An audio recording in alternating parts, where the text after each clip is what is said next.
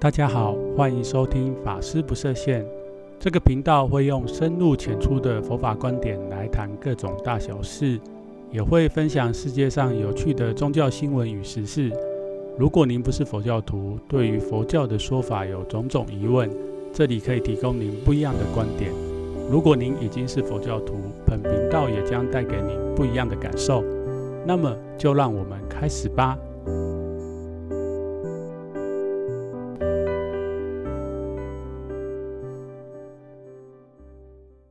在节目的一开始，首先要祝全天下的母亲母亲节快乐。今年的母亲节，不晓得大家如何度过嘞？是跟自己的母亲一起聚餐，还是因为现在您住的地方还在这个过防疫的生活，所以也没办法跟母亲在一起？那不管如何。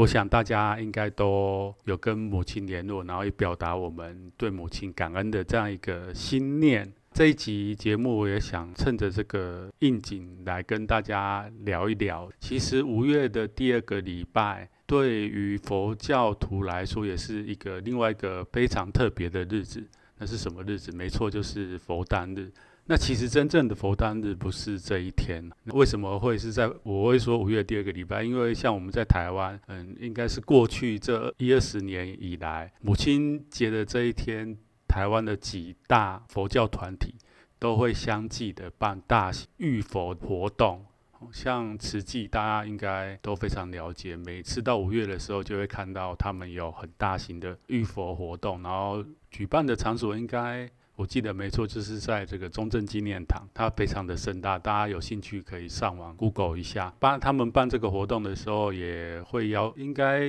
是邀请吗？还是台湾的政治人物基本上都会出席，两党的政治人物领袖，包括总统都会出席这样的活动，是非常的壮观。那另外像佛光山，他们也会在这几年应该都是在。总统府前前广场，像八骨山就是在国父纪念馆。那不管这些团体之外，那台湾的。各地的佛教道场其实也都会办这个浴佛的法会，所以在这一天，对于台湾的佛教徒来讲，乃至一般民众都会以为这一天就是佛诞日。其实不是真正的佛诞日诶，以我们汉传来说是农历的四月初八。小常就在想一个问题，像今年有两个闰四月，农历的闰四月，那不晓得我们是不是要过两次的佛诞日？好，这是题外话。如果可以的话，那也太好了。不过今年的情况特别，往年在台湾佛教道场，还有刚刚提的这个几大的比较大型的道场，都会在外面办大型的活动。今年都改成线上的浴佛。佛诞日的这个传统，从古代一直到现代，也有许多的演变跟做法上的不同。那接下来就是可以跟大家分享一下，过去自己曾经参加过到泰国参加过他们所谓的这个卫赛节，还有去澳门支援活动。那在澳门当然也是我们华人，就是讲说这个佛诞日。那这边要提跟大家分享一下，其实如果今天我们到东南亚的国家，像斯里兰卡、泰国、缅甸。乃至新加坡或者是越南，那其实他们在过这个佛诞日的这一天，他们把它叫做卫赛节 （Vesak）。在一九五零年的时候，其实也是由这些国家联合向联合国提出说，希望在这一天能比照西方的像圣诞节这样子的一个概念，或者是伊斯兰教他们有一些他们传统文化上面的宗教。的节日也可以放假，所以联合国基本上在这个卫赛节这一天，也是在南传国佛教国家，基本上他们都是放假的。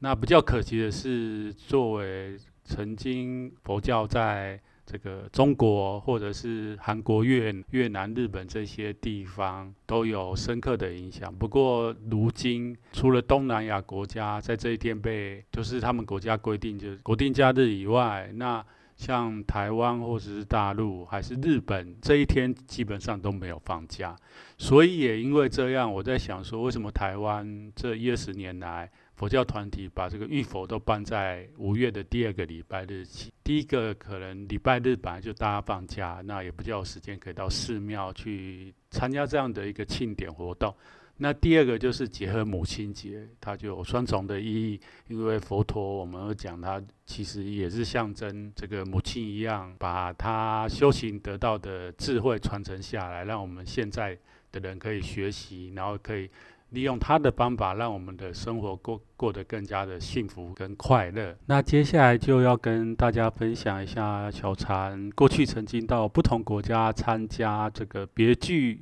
意义的佛诞日，到底是怎么样方式在过这样的生活节节日呢？那我觉得，或许我们生活在台湾的朋友们可能会觉得啊，这一天其实就是。去浴佛嘛，在其他国家，它的进行的方式有些许的不同。一般来说，这个受汉传佛教影响的周边这几个国家，包括我们自己，都是用浴佛这样的一个仪式在进行。这些国家，像我前几年曾经去澳门，其实他们除了这个浴佛以外，他们还有一个传统，就是会把这个米放在寺院或道场的门口。或者是在在寺院里面煮煮这个饭，然后布施给有需要的人。那他最早的利益可能是借由这一天，然后来行布施跟众生结缘。一开始可能也是给一些比较穷苦的人家。不过随着时代演变到今日，他们好像是变成一种习俗，就是每个人到这一天都会到寺院或者到道场，或是一些佛教中心去拿呃去拿米啦。那这个米可能有煮好的，也有可能是生的。那对他们来说，就是一种受到祝福的这种概念。小三也觉得这个非常好，因为在台湾我们好像没有这样的传统。那我也不太晓得澳门这样的一个传统是从什么时候开始。那那一次去是蛮特别的，因为我去协助的地方，他们。又发想说，除了这个传统的送米啊、送饭之外，他们也发想说，哎，或许可以送那个小盆栽。那我觉得也蛮好的。或许这样子做了几年以后，其他道场也跟着学习，又会产生新的文化，也不一定。那就讲到说，其实像大家知道吗？像韩国，我是没有去过，不过我在网络上还有视频上面看到很多，就是他们。是会在首尔有这个花车的游行，那这个花车主要不是像台湾或者是我们一般想的，美国那个帕萨迪纳这样子有什么花车游行，有点类似，但是主要这个花车上面是载着小佛陀，然后就是出来游街。那在游行的过程当中，当然也会有游行的队伍。那这个我觉得非常的不错，因为我去找了一下资料。就是其实在中国古代，我们确实在过这个佛诞日这一天，就是农历四月初八这一天，它是有点类似这样的形式。那这个有一个专有的名词叫做行相，行就是行走的行，相就是佛像的像。我不太晓得，因为我在找到这个资料的时候蛮吃惊的，是因为我们现在不管是台湾的佛教还是大陆的佛教，我们都好像没有这样的一个传统保留下来。但是在台湾，大家应该都会非常熟悉，就是我们三月份的时候非常著名的这个大甲妈或是妈祖的绕境，道教的这种绕境的一种概念，是不是由佛教传统的这种在中国形成的形象？这样的一个仪式演变呢，我觉得非常的好奇啦。那当然，佛教这个把小太子端出来绕城也好，或者是游行也好，它好像没有那么浓厚的说像道教这样子去镇压鬼神的概念。那这个是大概可以跟大家分享。那另外一个比较特别的，就是在日本。呃，我曾经在日本住过一段时间，不过在日本的那一段期间，其实。并没有参加到他们的这个浴佛节。那在日本这个日子特别的日子，他们叫做堪布兹卡灌佛会。嗯，发音有点怪怪，好，没关系，大家可以去查一下，就可以找到相关的资料。那他们也是蛮特别的哈，因为大家知道日本近代因为明治维新，所以把他们的国家变成一个现代化的国家，所以他们在很多的习俗上面既保留了传统。受到中国文化的影响，另一方面又受到西洋的影响，所以他们的这个佛诞日这一天，他们也有点变形，就是传统农历的四月八号。不过因为他们明治维新开化了以后，所以他们的很多节日都变成现在公用的西元阳历的这样一个概念。所以他们在过这个灌佛会，就变成从农历的四月初八，一直到不是农历的四月八，国历的四月初八，一直到。农历的四月初八，那通常农历的四月初八都是在五月初，所以他们的寺院，不同的寺院，不同的宗派，会从阳历的四月初八一直到农历的四月初八，就是国历的五月初这样子，不间断，呃，不是不间断，就是在选不同的时间举办。那这个也是蛮特别。那除了这个西化造成这个时间上的不一定之外，另外就是他们在民间过这样的节节庆，过着过着，然后在近代江户时代以后，他们慢慢演变成的一种通俗化的。所以他们一般人，如果你跟他说哈那马池里，没错，就是花季哈，他们一般人都会知道，因为他他们在学校里面都会过这样的一个节庆。可是他们都不晓得，其实他们所谓的哈拉马茨里的缘由是。佛教的佛诞日，所以大部分如果没有接触佛教的日本人，他们知道哈拉马茨里，但是他们却不知道佛诞日啊，这个是蛮特别的一个现象。在日本，他们这个浴佛煮的这个茶也蛮有学问的。我查到的是，他的用的这种药草其实是有，应该是可以避暑，还有一些疗愈的功能，所以很多人到寺庙。去浴佛完以后，四方都会招待他们这个干茶，然后他们也都会装回去喝。那这个也是蛮特别，可以跟大家分享。那接下来还要跟大家分享的就是在泰国，这个是我一个比较特殊的经验。因为以我们华人来讲，通常过这个佛诞日就是去浴佛嘛，就是有嗯水啊这样的概念。那其实像在泰国或是南传佛教国家。大家或许知道，他们有所谓这个泼水节。那我查到的一些资料，就是说，像我们大陆大陆的这个云南，它其实佛教系统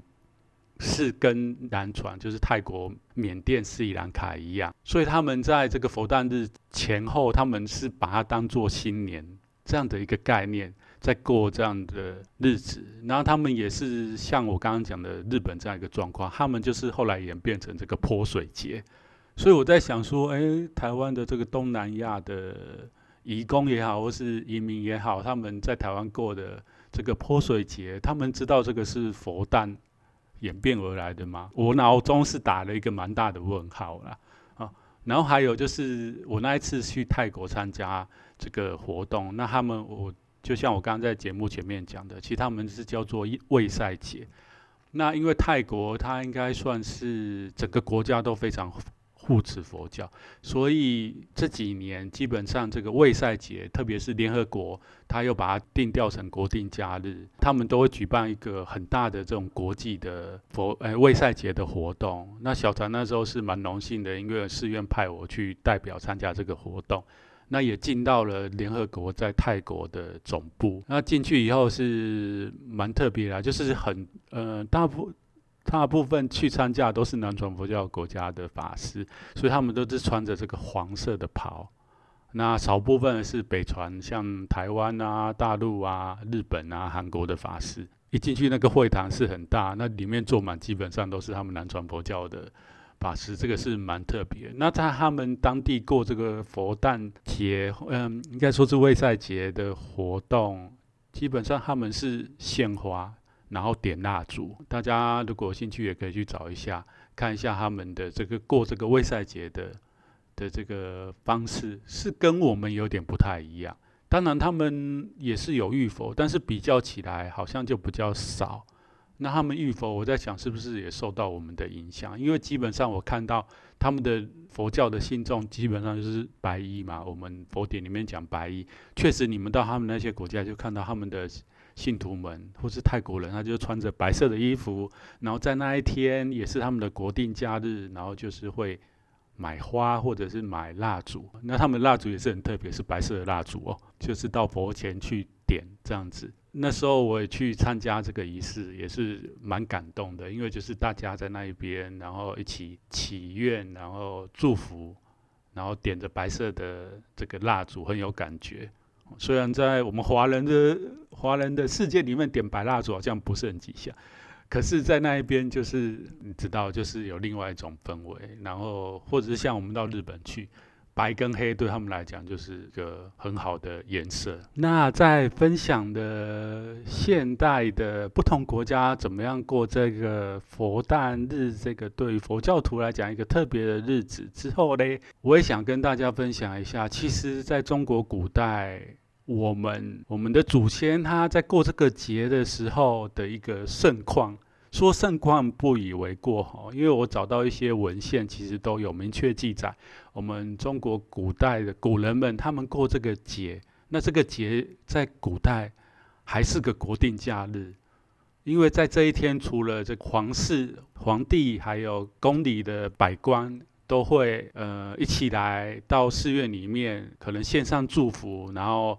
皇帝可能也会在这前后。吃斋以外，那整个整个天下，中国那时候古代的各州啊各府，他们都会过这样的节庆。那最早可以呃追溯到这个文献啊，我我现在讲的是文献，如果没有文献，我们就不得而知了。那文献最早就是在我们的这个魏晋南北朝的南朝梁代，它有部文献叫做《荆楚岁时记》。那它就记载了当时中国南方的一些过的节庆，我觉得蛮有意思的，大家有兴趣也可以去看。那这样子很多，其实里面写的很多节庆，到现在传到现在，我们都已经没有。不过非常可惜的，小常必须讲哦，嗯，日本他们现在有很多节庆是当时中国传过去。那我们今天看这个《荆楚岁时记》里面有很多节庆，其实日本人他们到现在都还在过，所以这一点上面，我觉得我们应该还要再努力一下。特别是我们不管说是中国啦，还是说华人，现在在世界上影响力越来越大。可是我们过去曾经有这个良好的习俗，我觉得我们可以是再把它复活，或者是我们看怎么样，就可以再把它弄得更。更有节庆味一点，因为想，我想大家应该像我们在台湾啊，这一二十年来，不要说佛诞日了，就是说一般我们大家都会过这个过年或中秋节，也不是很有这样的氛围，反而是过像西方的圣诞节或是跨年，大家还比较开心。我不知道为什么。好，这这是题外话，那就是在我刚刚讲这部著作里面，他有讲就是四月初八法华会八字佛。然后在嗯此日呢，那时候的中国南方的居民，他会迎八字之佛于京城，然后设这个塔幡啊，还有唱歌跟鼓来庆祝这样的一个日子。所以可以大家可以用想象哇，那那一天其实是很热闹的。那另外在宋朝，宋朝一部著作叫《东京梦华录》，东京是当时的首都。汴梁哦，不是现在的日本东京。那他作者是孟元老，他是描写这个北宋宣和年间汴梁城，也就是南那个河南开封市社会生活旧事的著作。那它里面有记载到，就是四月八号佛生日，十大禅院各设有浴佛斋会，煎香药糖水香钱，就是他们寺院会煎这个。可能像日本那种干茶，然后会煮糖水送给来的人，然后名曰这个浴佛水。所以当然后还有就是这个东华门争先共进，然后食果则玉桃李子金杏菱芹之类。所以大家可以大概透过这个文字去回想当时中国古代在过这个节的时候，其实是非常热闹。可能整个城市或是京城就是。大家就是到庙里去烧香啊、吃斋啊、供果啊。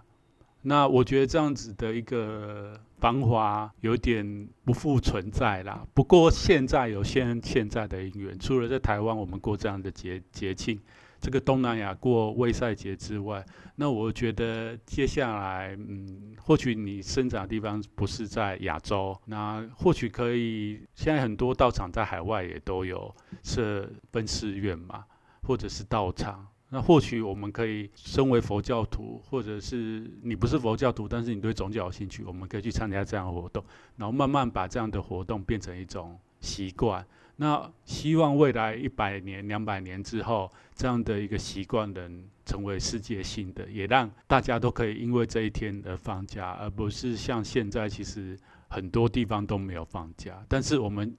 对比之下，我们去看西方的宗教圣诞节，它却是大家不管在哪里都放假。哦，这个是一个蛮遗憾的一个事情。就是身为佛教徒、宗教师的我来讲，哦，我自己下了结论。不晓得大家的佛诞日或是母亲节怎么过嘞？那希望以上的节目可以给你一些启发。好了，以上就是本次的节目。那也欢迎你的来信与准时收听本频道。也请订阅或分享这个频道给有兴趣的朋友们。接下来我们就下次见喽。